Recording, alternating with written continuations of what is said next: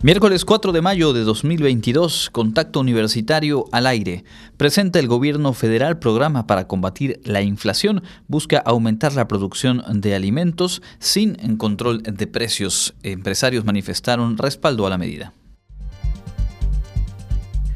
Abanderan a la delegación yucateca que participará en la Universidad Nacional con una nutrida presencia de deportistas de la UADI. Platicaremos con Eduardo Rodríguez Medina, coordinador de la licenciatura en Artes Visuales, acerca del proyecto Sillas Tú y Yo, con el que estudiantes de esa licenciatura participan en Muestra Nacional. Y Clarisa Carrillo nos cuenta sobre los servicios del Centro de Asesorías de la Facultad de Matemáticas. Con esta y más información comenzamos Contacto Universitario.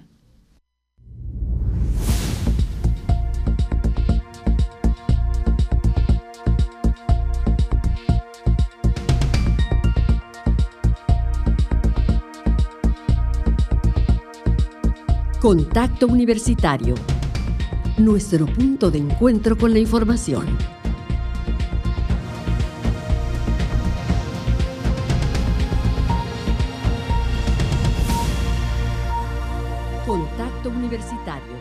Muy buenas tardes amigas y amigos de Radio Universidad. Les damos la bienvenida con mucho gusto a esta emisión de Contacto Universitario, mitad de semana. Ángel Zib está en los controles técnicos. Mi nombre es Andrés Tinoco y junto con todo el equipo de producción le invito a quedarse en la próxima hora. Revisaremos las noticias, la información, las entrevistas eh, más eh, destacadas que hemos preparado para usted la tarde de hoy.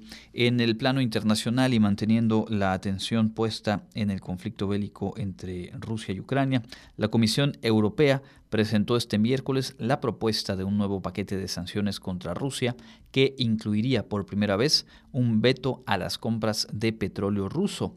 Se aplicaría de manera progresiva y con ciertas excepciones. La idea es eh, pues que de aquí a seis meses quedara instalado el veto al eh, petróleo crudo de Rusia y un embargo a productos refinados hacia finales de este mismo año.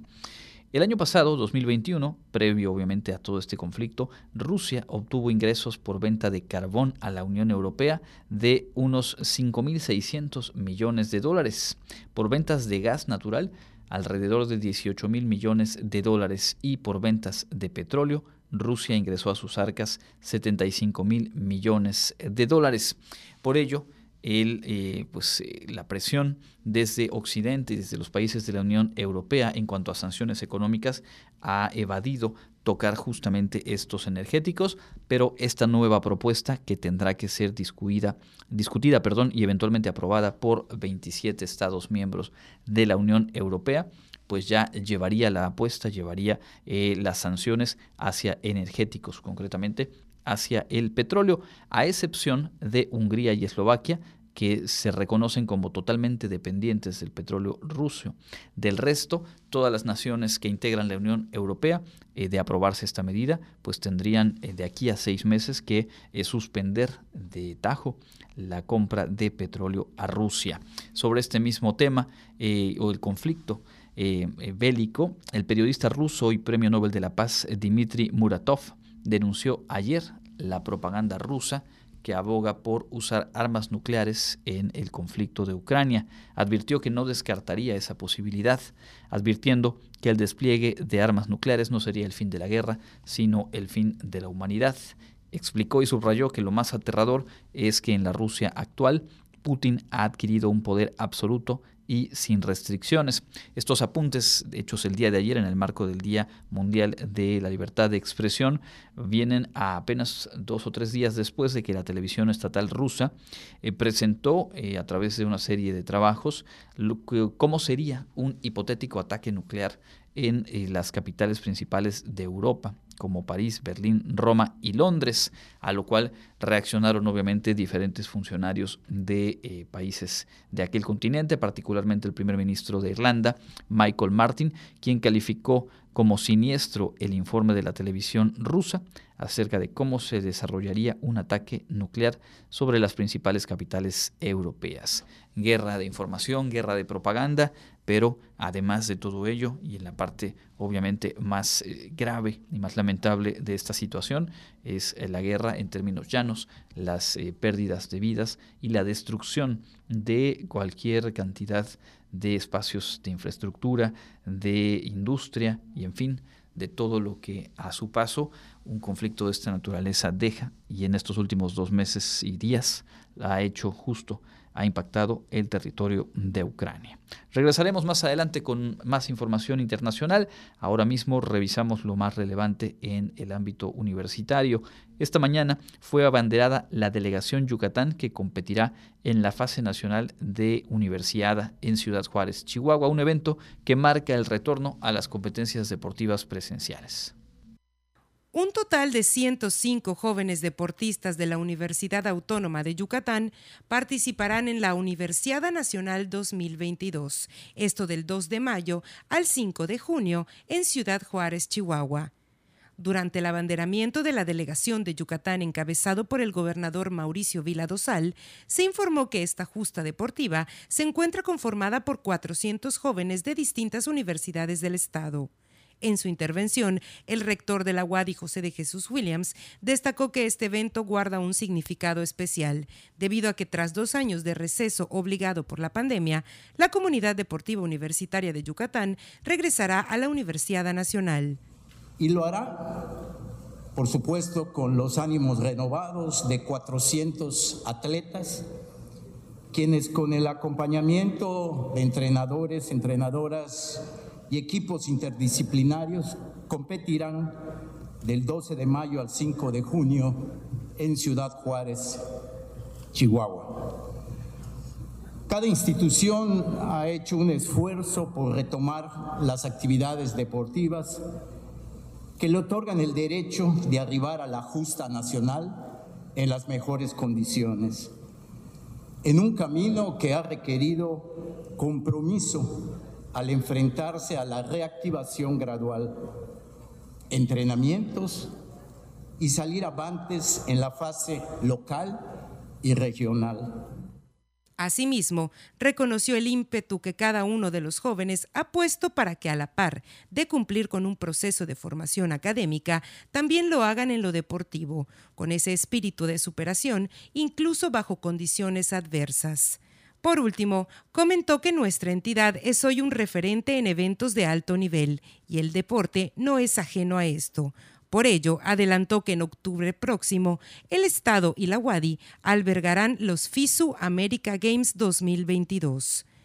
Desde aquí seguiremos sus pasos con el firme deseo de que la experiencia adquirida nos entregue mejores atletas, ellas y ellos mejores universitarios, pero sobre todo mejores seres humanos en pleno cumplimiento de la aspiración universitaria de entregar a la sociedad ciudadanos y, ciudadanos y ciudadanas con liderazgo y responsabilidad social.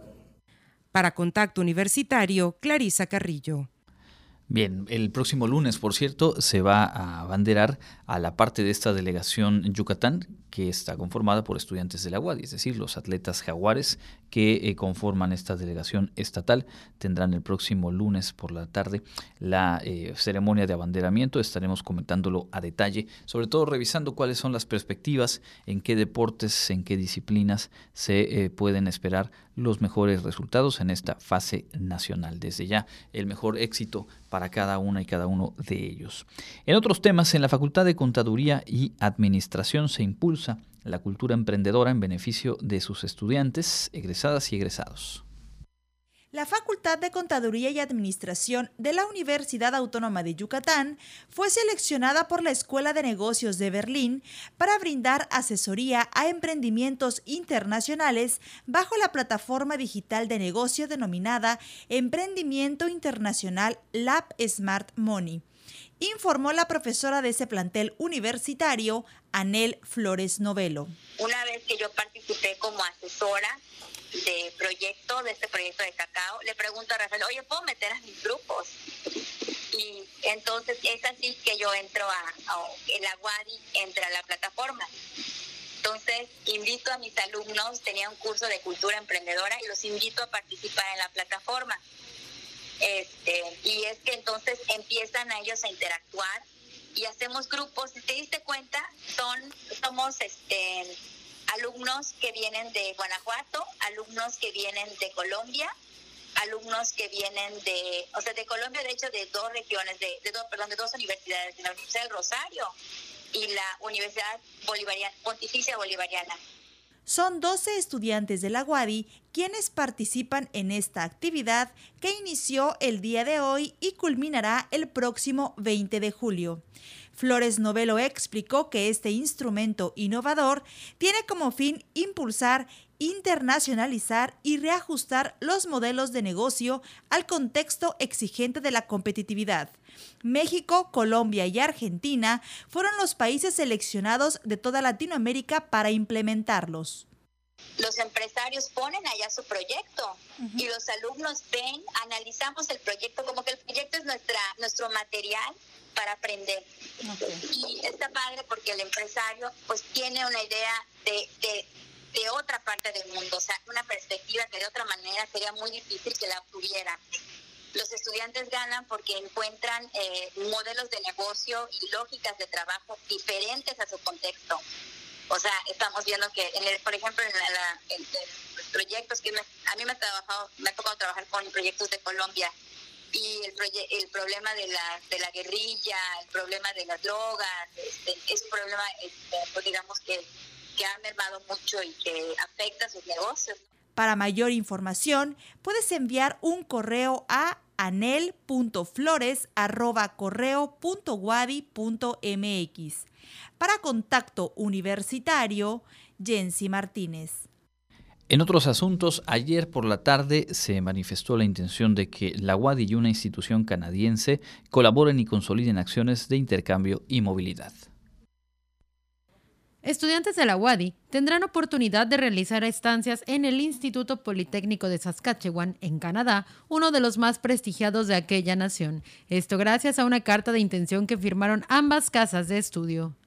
En presencia del ministro de Educación Avanzada de la provincia de Saskatchewan, Jen Makowski, se explicó que con esta signa también se recibirán a estudiantes canadienses para que conozcan sobre la cultura maya y los programas de estudio de la UADI.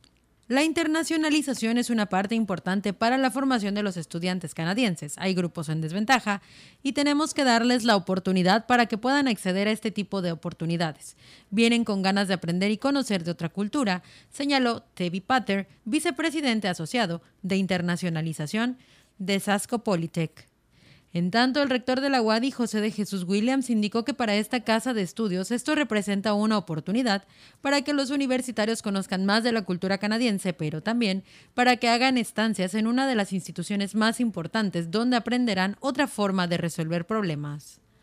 Posterior a esta firma de carta de intención, el ministro de Educación Avanzada de la provincia de Saskatchewan, Jen Makowski, se reunió con el primer grupo de jóvenes canadienses que estarán por dos semanas en la UADI y también ofreció la conferencia Oportunidades de estudio, movilidades y estancias prácticas en las universidades de la provincia de Saskatchewan, Canadá.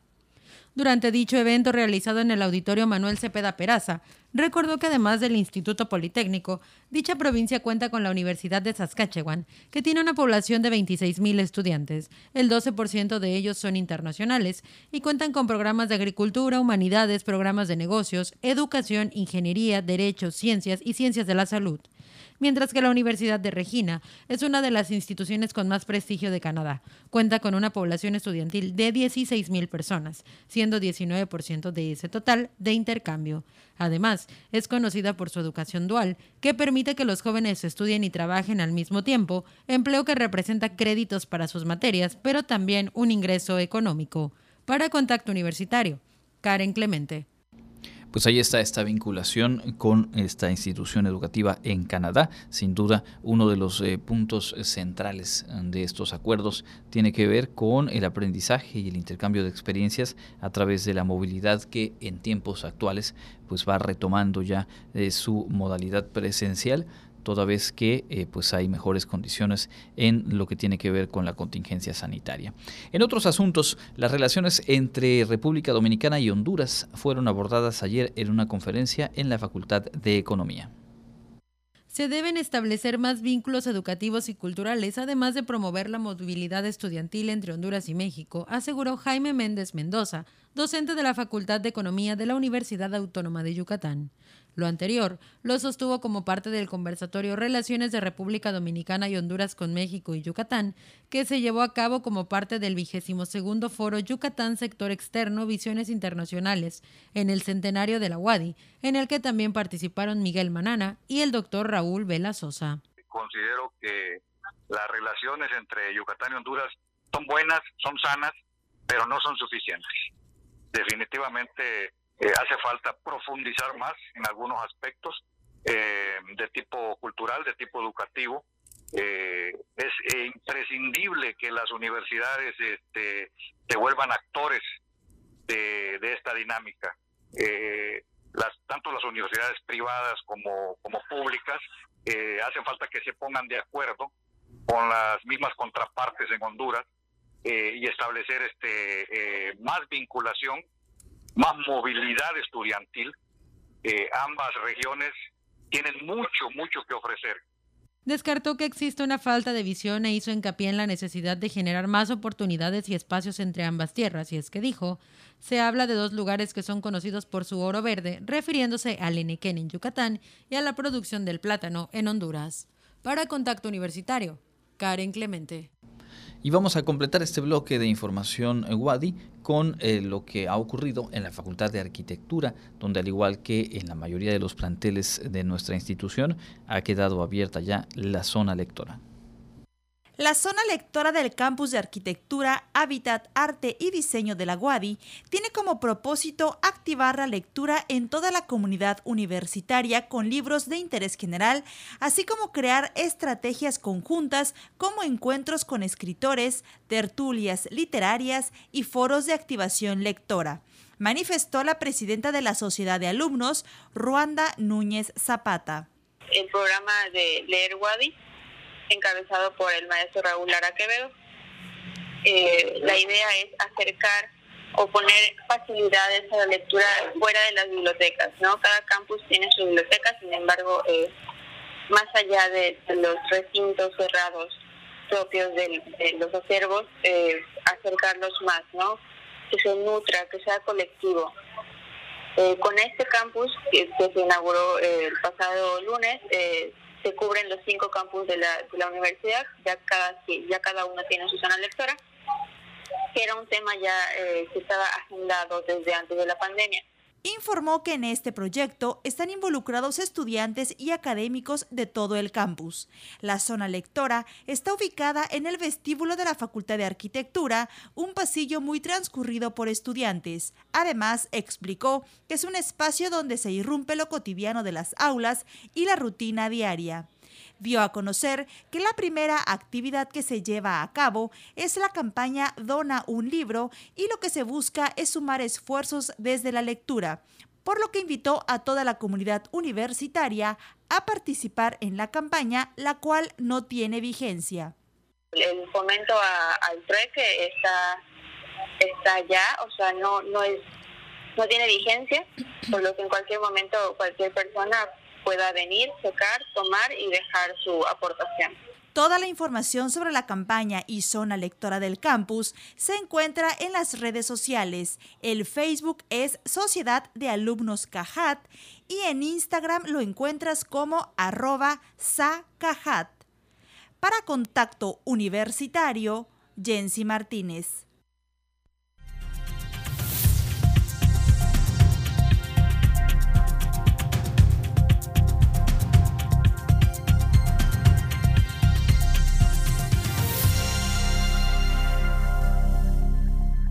Estamos ya en el espacio de entrevista y nos da mucho gusto esta tarde poder enlazarnos con el licenciado Eduardo Rodríguez Medina.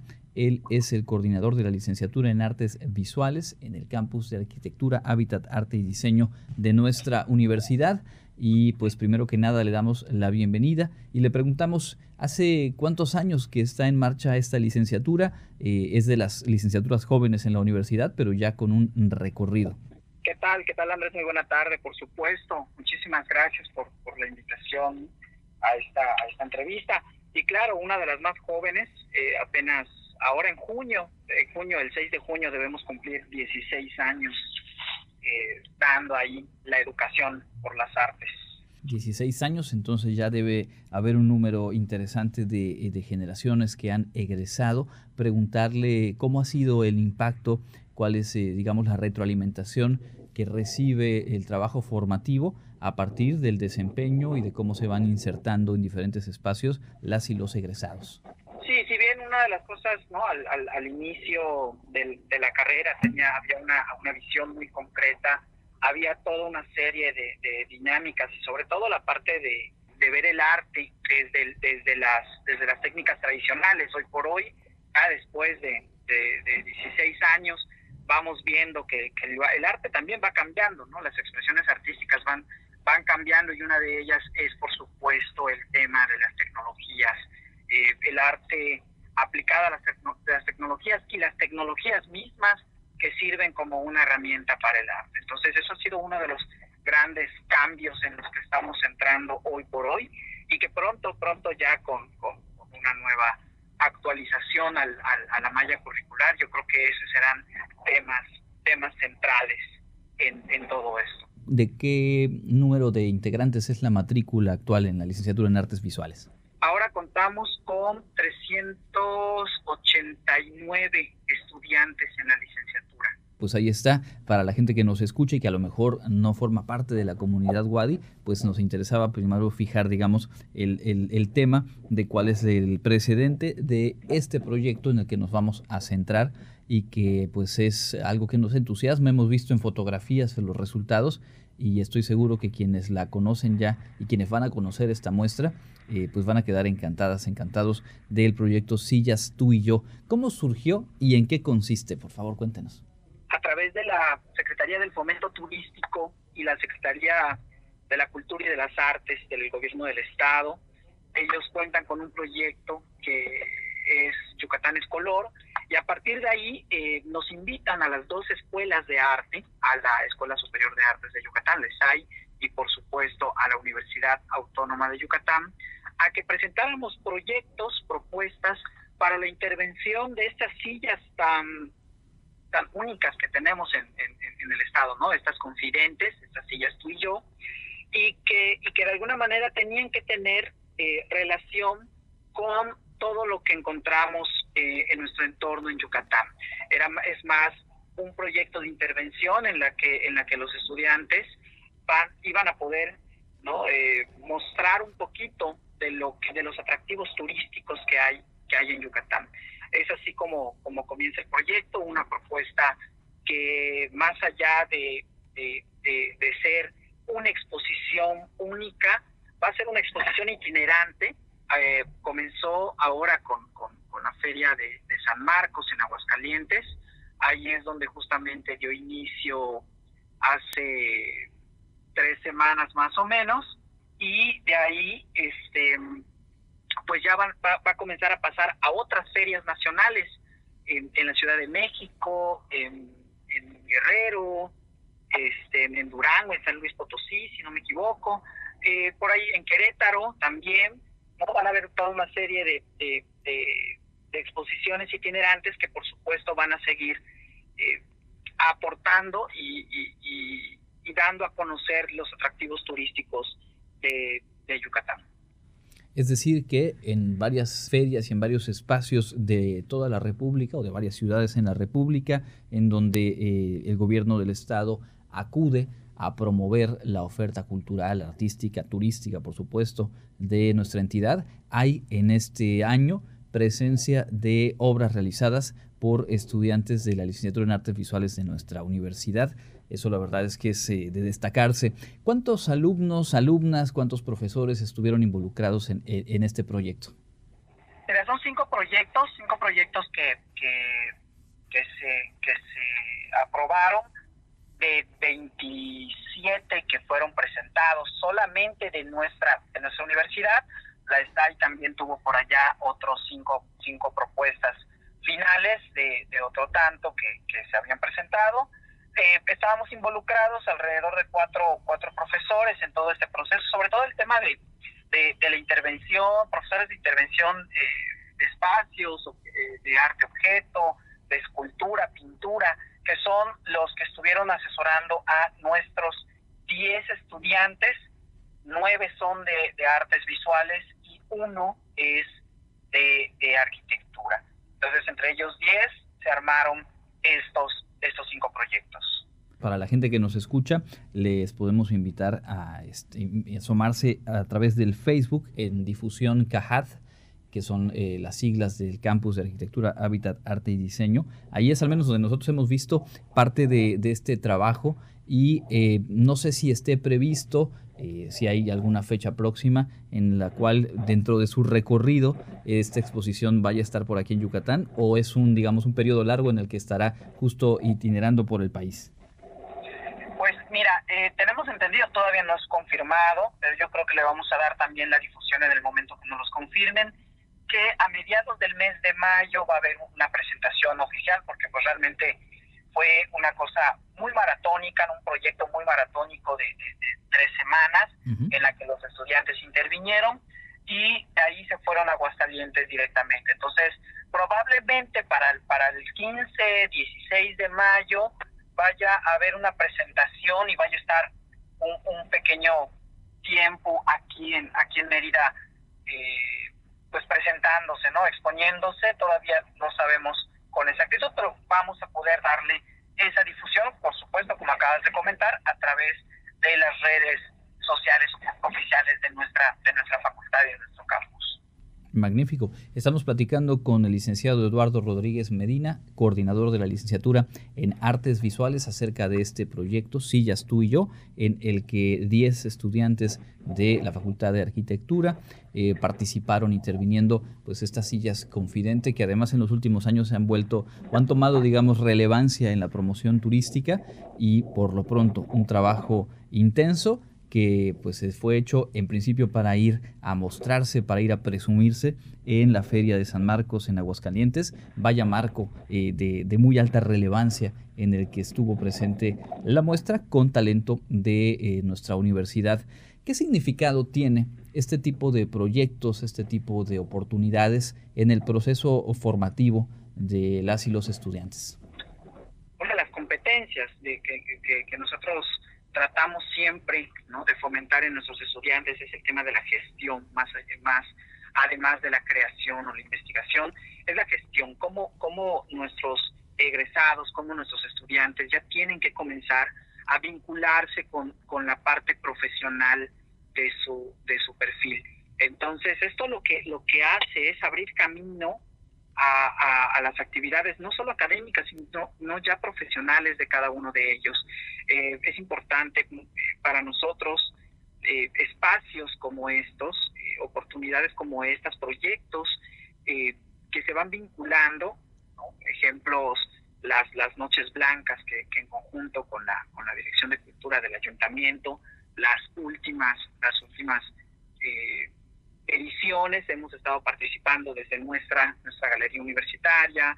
Entonces, esto, esto lo que nos está abriendo es, es ese espacio para difundir lo que ellos están haciendo, para promover los nuevos valores, los, los nuevos creadores creadores del arte que, que, están aquí en Yucatán y por supuesto que se están formando en nuestra, en nuestra universidad. Comprendo. Eh, ahora que menciona la galería universitaria, preguntarle, eh, dentro de estas eh, condiciones que han venido cambiando a partir de la contingencia sanitaria, si ya se encuentra abierta nuevamente o si se tiene previsto, en caso de que no, si próximamente abrirá puertas. Pues, por supuesto, voy a, voy a aprovechar y hacer mi, comercial. El próximo 28 de mayo, justamente en, en el evento de la Noche Blanca, tendremos por fin nuestra, nuestra primera nuestra primera exposición después, después de estos dos largos años de pandemia. Ya estamos, ya estamos eh, reaperturando ¿no? las, las actividades presenciales. Muchas de ellas ah, durante ese tiempo fueron, fueron virtuales, pero ya, ya es momento de, regresar a esa, a esa nueva normalidad. 28 de mayo, entonces, magnífica noticia. La verdad es que todos los espacios en los cuales podamos encontrarnos con las expresiones artísticas, pero además encontrarnos con las y los otros, y vaya si son valiosos en, estos meses en los que pues hay una mejor perspectiva en términos de salud y se van recuperando precisamente estas oportunidades. Estaremos al pendiente y ojalá podamos platicar más cercano a la fecha para reiterar la invitación a nuestro público. ¿Hay algo más que quisiera agregar? Pues nada, agradecer el espacio para, para la difusión de los proyectos de nuestros estudiantes y por supuesto eh, pues que pasen a visitar las, las próximas eh, exposiciones que vamos, que vamos a tener y por supuesto apoyar siempre a los nuevos, nuevos creadores del arte. Muchísimas, muchísimas gracias.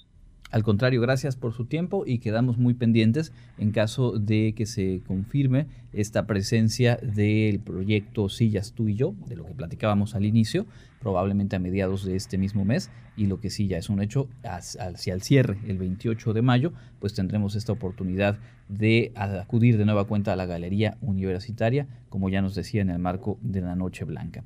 Es el licenciado Eduardo Rodríguez Medina, coordinador de la licenciatura en Artes Visuales de nuestra universidad, platicando hoy aquí en Contacto Universitario. Muchas gracias nuevamente y hasta pronto. Muy buena tarde, hasta pronto. Nosotros vamos a una pausa, continuamos con más en Contacto Universitario.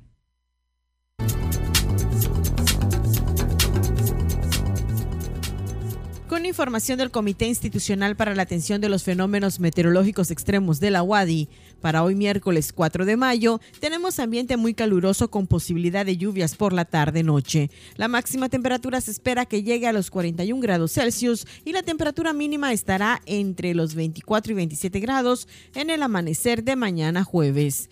En la ciudad de Mérida, centro y oeste, la temperatura máxima estará en 40 grados y la mínima de 24. En la costa se esperan temperaturas máximas de 33 grados y mínimas de 24, con cielo mayormente despejado. En el sur y sureste del estado la temperatura más alta será de 41 grados y las mínimas de 24. El cielo estará mayormente despejado. En el este y noreste de Yucatán tendrán como máximo 38 grados y una temperatura mínima de 24. Para Contacto Universitario, Elena Pasos.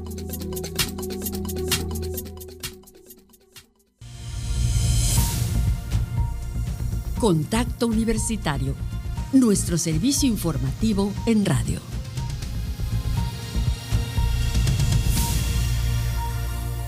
Estamos de vuelta en Contacto Universitario, esta emisión de miércoles. Revisamos rápidamente parte de la información nacional. El gobierno federal presentó esta mañana el paquete contra la inflación y la carestía busca impulsar la producción y la distribución de alimentos, así como establece algunos subsidios en energía por al menos los próximos seis meses.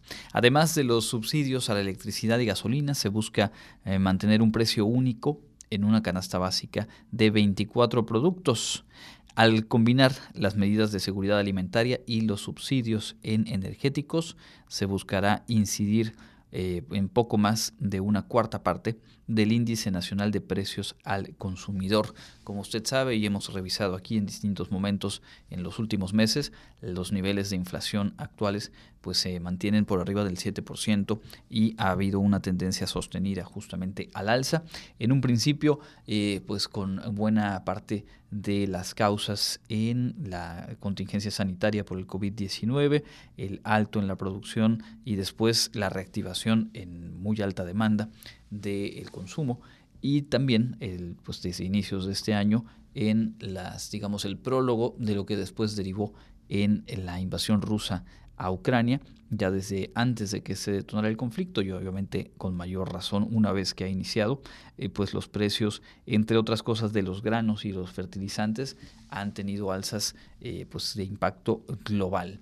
El presidente de la República aclaró que no se trata con este eh, plan o con este paquete, que no se trata de un control de precios, agradeció a los empresarios por su colaboración y dijo que se tomó la decisión de actuar con lo que tiene que ver con alimentos, eh, persuadiendo a distribuidores, a productores, a comerciantes, para hacerlo de manera conjunta sin medidas coercitivas. No se trata de un control de precios, subrayó, sino de un acuerdo, una alianza para garantizar que la canasta básica tenga un precio justo. Son seis meses lo que se plantea en una eh, etapa inicial, digamos, y también hemos escuchado en los últimos días, justo en los días previos a este anuncio ya concreto, de diferentes especialistas, inclusive subgobernadores del Banco de México, señalando pues que este tipo de medidas tienen una utilidad temporal y que extenderlas más de lo ideal empieza a ser contraproducente. Por lo pronto, eh, pues esto está arrancando, pero sí se plantea ya en, el propio diseño,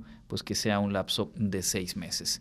Em, el periódico Universal resume en siete puntos eh, lo que tiene que ver con este eh, plan o esta serie de acciones y los compartimos aquí de manera resumida. El, primero tiene que ver con esta duración estimada de seis meses. El gobierno espera sumar a más productores, empresarios y comerciantes a partir de ahora que se ha hecho ya, digamos, el anuncio oficial. Eh, se estabiliza el precio de gasolina y diésel, buscando ubicarla por debajo del nivel de la inflación a partir de los ingresos extraordinarios que ha recibido México por el alza en el precio global justamente del petróleo. Así que dicen, tomamos ese excedente y lo estamos aplicando a evitar que el precio de las gasolinas y el diésel en México suba más allá del propio margen de la inflación. En el tercer punto, eh, se impulsará el aumento a la producción de maíz, arroz y frijol por parte de empresas privadas y también se aumentará la distribución de fertilizante, pasando de cuatro estados en, en los que actualmente distribuye el gobierno fertilizantes, pasando ahora a nueve.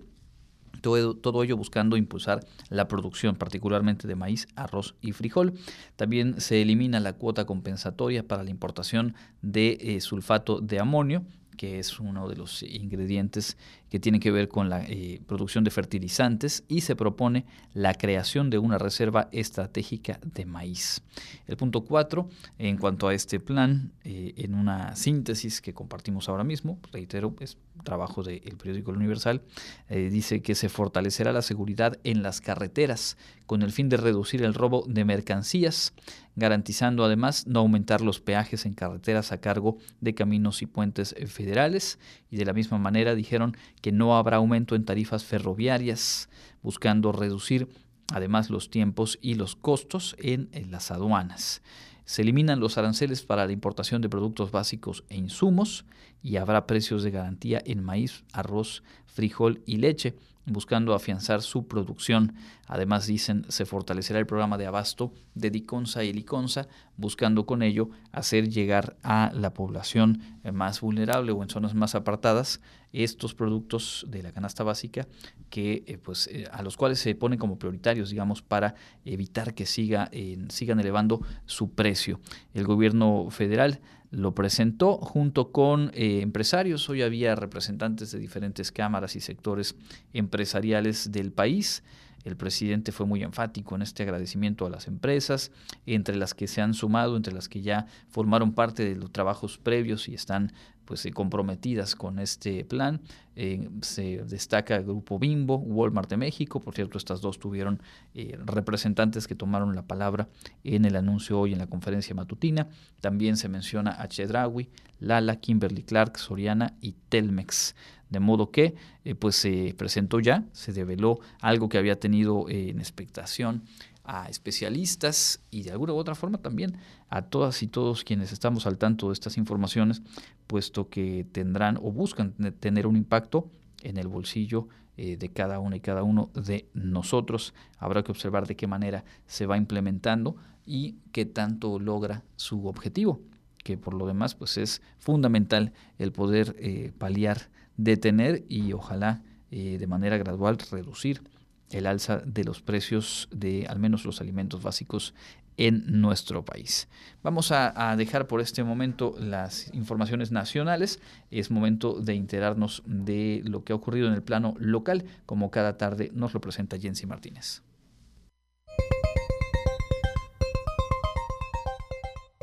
Y en el ámbito local, para acelerar los trabajos contra la violencia de la mujer en Yucatán, diputados del PAN, PRI, PRD y Morena emitieron ayer un dictamen favorable en el cual agregan al delito de feminicidio en Yucatán una agravante para endurecer y castigar con penas ejemplares cuando las víctimas además estuvieran embarazadas. Incluyendo estos cambios, los integrantes de la comisión aprobaron por unanimidad emitir el dictamen favorable de esta iniciativa, que la próxima semana se turnaría a una sesión plenaria para su discusión y aprobación final. La iniciativa es para que al delito de feminicidio se le adicione que de cometerse en agravio de una mujer embarazada se considere que hay razones de género para acreditar la comisión de dicho tipo penal, lo cual no estaba previsto en el Código Penal en referencia a este ilícito. También se estableció la tentativa de feminicidio cuando de la agresión a la mujer se verifique un nacimiento prematuro o que el producto sufra alteraciones en su salud o muera. Todo tiene en esencia endurecer y castigar con penas ejemplares en delitos que agravian a las mujeres, específicamente cuando estén embarazadas, por ser cuando más atención y protección necesita. En otro de los asuntos en cartera, continuaron con el análisis para reformar y adicionar disposiciones del Código Penal del Estado, suscrita por Yasmín Villanueva, al distribuirse la ficha técnica y el cuadro comparativo. De la misma manera, se distribuyeron a los diputados las iniciativas para expedir la ley de amnistía para el Estado, presentada por los diputados de Morena. Ayuntamiento de Mérida cumple con brindar seguridad, promoción y cuidado de los mercados del municipio, aunque con la participación ciudadana será posible trabajar con los usuarios para impulsar un desarrollo armónico y ordenado de esos espacios. El alcalde indicó que se continuará con las estrategias para promover y mantener la seguridad en los mercados municipales y espacios públicos, para lo cual contamos con la colaboración de la Secretaría de Seguridad Pública, la Policía De Mérida y el programa de guardaparques. Asimismo, destacó que el reglamento de espacios públicos ya está en su etapa final, con lo cual se podrá hacer un adecuado uso y disfrute de los mismos, así como impulsar el proyecto de mejora en la atención y limpieza de los mercados centrales y periféricos de Mérida. Sobre los proyectos en desarrollo, indicó que se están trabajando en tres. Enamórate de tu mercado, para convertir estos lugares en centros turísticos, un día en tu mercado, un programa educativo dirigido a las nuevas generaciones para que conozcan y valoren sus mercados y Mercado Limpio, un programa de limpieza y mantenimiento constante que tendrá dos vertientes. Este jueves 5 de mayo se llevará a cabo la aplicación de la primera dosis de la vacuna contra el coronavirus a adolescentes de 12 a 14 años de edad de Mérida y siete municipios del interior del estado. En esta etapa que se llevará a cabo del jueves 5 al sábado 7 de mayo, en el caso de Mérida, de manera coordinada con la Secretaría del Bienestar, las Fuerzas Armadas y el Ayuntamiento de Mérida, se desarrollará a través del macrocentro de vacunación en el Centro de Convenciones Yucatán Siglo XXI y el módulo habilitado en la Unidad Deportiva Villa Palmira mientras que en el interior del estado también son contemplados en este proceso, por lo que en Valladolid se desarrollará en la unidad deportiva Fernando Novelo, en Tizimín se podrán vacunar en el recinto ferial y en Canacín podrán acudir a la unidad médica familiar número 14 y al centro de salud de la Secretaría de Seguridad de Yucatán, San José el día asignado a su fecha de nacimiento, el menor deberá presentar impreso el registro a la plataforma federal del adolescente y su CURP o certificado de nacimiento. Para contacto universitario, Jensi Martínez.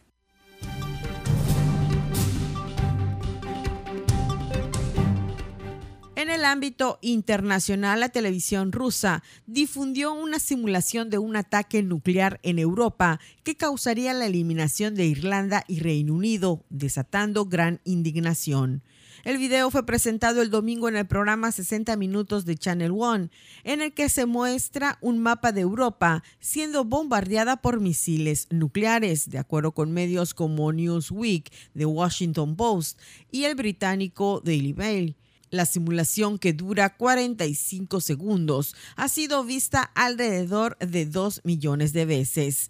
Michael Martin, jefe de gobierno de Irlanda, describió la simulación como una táctica muy siniestra de tipo intimidatorio, que refleja una mentalidad preocupante y que no está en contacto con la realidad. El funcionario exigió una disculpa de quien haya instigado esto.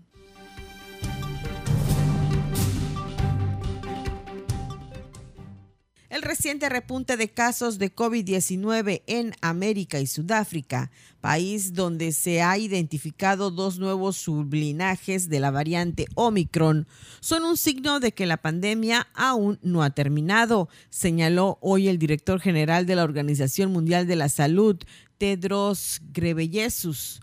El máximo responsable de la OMS señaló que por ahora es prematuro ligar la BA4 y la BA5 a casos más o menos leves de la enfermedad, aunque indicó que de momento las vacunas parecen mostrarse efectivas para proteger el organismo de formas graves de COVID.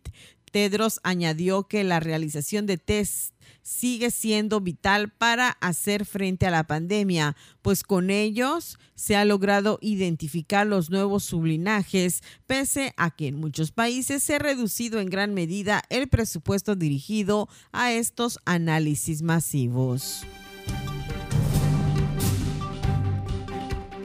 Esta es la filosofía y razón de ser de la Organización del Tratado Atlántico Norte, OTAN, la alianza por la que 30 países de Europa y Norteamérica se comprometen a responder con sus fuerzas militares conjuntas en caso de ataque externo a uno de ellos. Es decir, la OTAN define su naturaleza como defensiva, pero algunos países la ven como una amenaza a su seguridad. Rusia, que ha usado este argumento para justificar una invasión militar, es el ejemplo más claro, pero no el único. Pese a que sus fronteras se encuentran a miles de kilómetros de los límites de la OTAN, China expresa abiertamente y en un tono cada vez mayor su desconfianza hacia la organización. Y con la invasión rusa de Ucrania, los roces entre el gigante asiático y la alianza defensiva liderada por Estados Unidos se han intensificado. Al igual que Moscú, Pekín ha señalado a la OTAN como responsable del conflicto. La Cancillería china acusó a la Alianza Atlántica de haber puesto a Rusia contra las cuerdas al haber aceptado desde el final de la Guerra Fría a 14 nuevos miembros, entre ellos países fronterizos con la nación eslava. Para Contacto Universitario, Elena Pasos.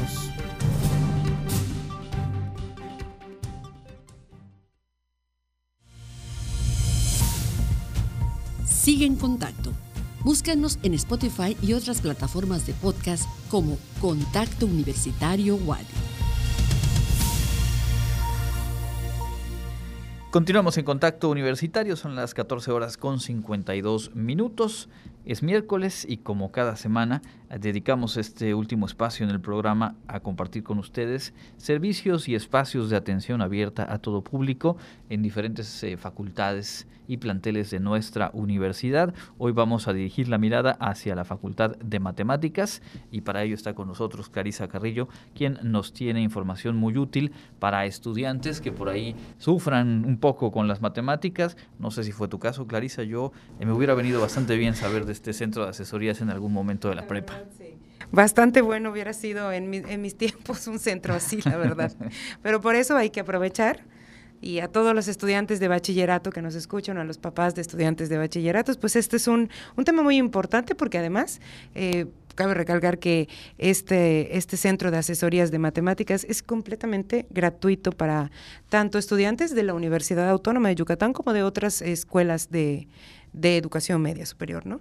Entonces, eh, son personalizadas, además, totalmente gratuitas, como les dije, y les comento que cómo, ¿Qué es lo que hace este centro? Este centro pues proporciona ayuda a los estudiantes de, nivel de bachillerato, y sin importar la institución o nivel de su, o nivel de su procedencia. Proporciona a los estudiantes pues métodos para resolver problemas matemáticos usando el contenido de cada programa de estudio específico y técnicas de estudio. Esto basado en la comprensión de conceptos, perdón, resolución de problemas, consulta bibliográfica, entre otras. Eh, las, las, asesorías se brindan todos los sábados entre las 9 de la mañana y las 2 de la tarde. A cada persona se le asigna un horario específico cuando se inscribe de acuerdo a sus necesidades. Entonces, eh, es nivel bachillerato específicamente, no importa si son alumnos de las preparatorias de la UADI o de la UAVIC, de cualquier escuela, de cualquier sistema de bachillerato, únicamente pues es cuestión de que tengan interés, necesidad en este caso, de reforzar y afianzar, digamos, sus aprendizajes en, matemáticas. Obviamente puede ocurrir que sean diferentes problemáticas, diferentes temas los que se les estén complicando y de ahí que la atención personalizada pues sea lo ideal, ¿no? Así es, por eso, por eso mismo es sumamente personalizada digamos que hay unos chicos de primero, de segundo, otros de tercero, entonces eh, por eso tiene que ser de esta manera, ¿no? Y digo, además es, es pues muy importante que sea personalizado, digo, digo como decíamos, en mis tiempos yo hubiera querido una atención personalizada, pero ¿no? Es que justo recordaba yo que no fue en álgebra, donde sí la verdad me fue un poco mal en primero de prepa, pero en física eh, yo sí acudía en la prepa 2 a grupos de asesoría ahí mismo en la prepa, en los horarios de tarde, eh, pero era, digamos, grupal, puesto que todos estábamos llevando las mismas temáticas, etcétera. Aquí, bueno, obviamente al ser tan amplio el abanico de, de, cobertura, pues es individualizado y es los días sábados en el transcurso de la mañana entre las 9 y las 2 de la tarde. ¿Cómo le hacemos, cómo le hacen quienes nos escuchan para poder acceder a esto? Bueno, pues eh, cabe recalcar que derivado pues de la pandemia por el por la COVID-19 y con el fin pues de cuidar la salud de todos los jóvenes, de todos los eh, integrantes de la familia de los jóvenes, se están llevando a cabo todos de manera virtual, es decir, pues no hay una presencialidad por el momento. Para los jóvenes es de manera virtual. Para, pues, ¿cómo, ¿cómo se inscriben los chicos? Para empezar, pueden enviar un inbox solicitando los horarios disponibles al Facebook del Centro de Asesorías en Matemáticas. Así como lo escuchan, así se encuentra en Facebook, que es el CAM, CAM, Centro de Asesorías en Matemáticas. Pueden enviar un inbox, elegir el horario que más acomode, llenar el formulario de inscripción y recibir la confirmación. Si, si bien no quieren enviar un inbox, pueden enviar un correo a cam, que es cam, arroba fmat wadi.mx. Les repito, cam.fmat.wadi.mx. En este mensaje de Facebook o en este correo al Centro de Asesorías de Matemáticas tienen que tener los siguientes datos. Nombre, escuela de procedencia, el semestre que cursan, la asignatura, ya sea como dices, álgebra, geometría, cálculo, entre otras, el tema específico que quieren tratar y pues un correo electrónico. Con, en, general son los datos necesarios para, pues para personalizar esta, esta asesoría, ¿no? Una vez enviados los datos, solo se debe de esperar la confirmación de que se recibió la solicitud y esperar respuesta.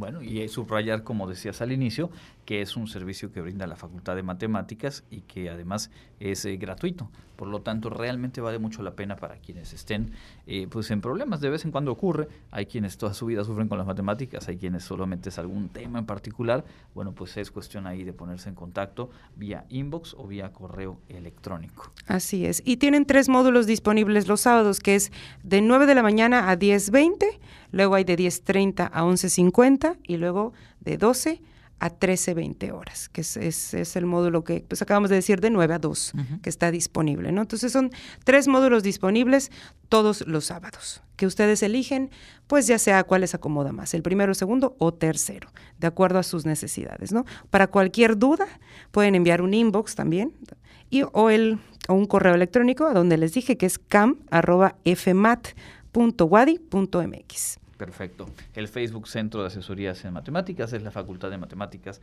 de la Universidad Autónoma de Yucatán, donde además hay que decir, pues, eh, pues es el mejor lugar al cual puede uno recurrir para resolver dudas en matemáticas. Es la, es la fuente, ¿no? De la, raíz de todo. Ahí está la solución a los problemas y además hay que decirlo, eh, los profesores de la facultad entrenan, lo hemos platicado aquí, a las y los campeones de las eh, Olimpiadas de Matemáticas de todo el estado. Así que bueno, se las saben todas y la verdad es que vale mucho la pena. Hay que aprovechar este servicio que muchos, muchos, muchos les, les debe de interesar, ¿no? Bueno, pues ahí está. Y, de, y, a nombre de toda la comunidad, el agradecimiento a quienes brindan estas asesorías. La verdad sí, porque además son gratuitas y completamente personalizadas.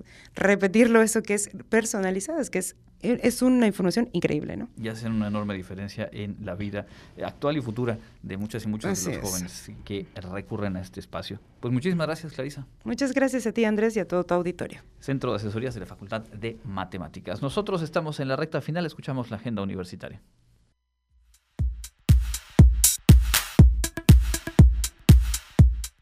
Amigos, ya estamos listos con la información de la agenda universitaria. Comenzamos. Te presentamos las actividades del mes de mayo para conmemorar el centenario de nuestra universidad. Este miércoles 4 de mayo a las 15.30 horas se llevará a cabo la conferencia Grandes errores de marcas al entrar a nuevos países a cargo del maestro Raúl Vela Sosa. El jueves 12 de mayo de 12 a 14 horas se llevará a cabo la conferencia Ajedrez como promotor de la salud. Esta tendrá lugar en la Facultad de Psicología. El 19 de mayo a las 11 horas tendrá lugar la cátedra extraordinaria homenaje a don Arcadio Poveda, el buscador de estrellas de la hermosa vida del doctor Arcadio Poveda Ricalde. La cita es en el auditorio Manuel Cepeda Peraza. En otro orden de ideas, te invitamos a participar en los diplomados que ofrece Educación Continua Wadi en la Facultad de Enfermería. Para este mes de mayo se otorgará el curso Taller Metodología de la Investigación Cualitativa y el diplomado Enfermería Neonatal. Y en el mes de junio no te puedes perder el curso Taller Proceso de Atención de Enfermería y el curso Cuidados en el Paciente con Diálisis Peritoneal. Si quieres saber las fechas de inscripciones, así como costos, puedes escribir al correo alberta.mendoza.correo.wadi.mx o brenda.pol.correo.wadi.mx. Esto ha sido lo más relevante de la agenda universitaria. Mi nombre es Fabiola Herrera Contreras, Comunicación Digital, Audiovisual e Identidad.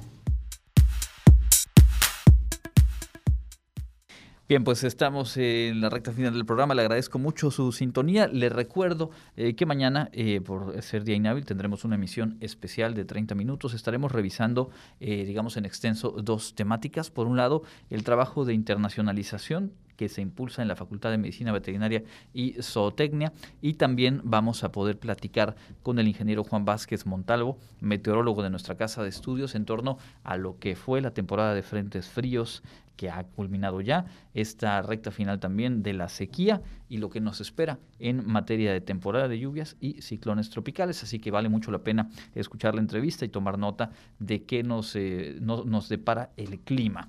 Gracias a Ángel Zip por su asistencia técnica hoy operando nuestro noticiero. A todo el equipo de producción, por supuesto, también eh, el agradecimiento y la invitación para que continúen con las frecuencias de Radio Universidad. Mi nombre es Andrés Tinoco. Le deseo que tenga una excelente tarde. Contacto Universitario, nuestro punto de encuentro con la información. Una producción de la Coordinación de Comunicación Institucional de la Universidad Autónoma de Yucatán.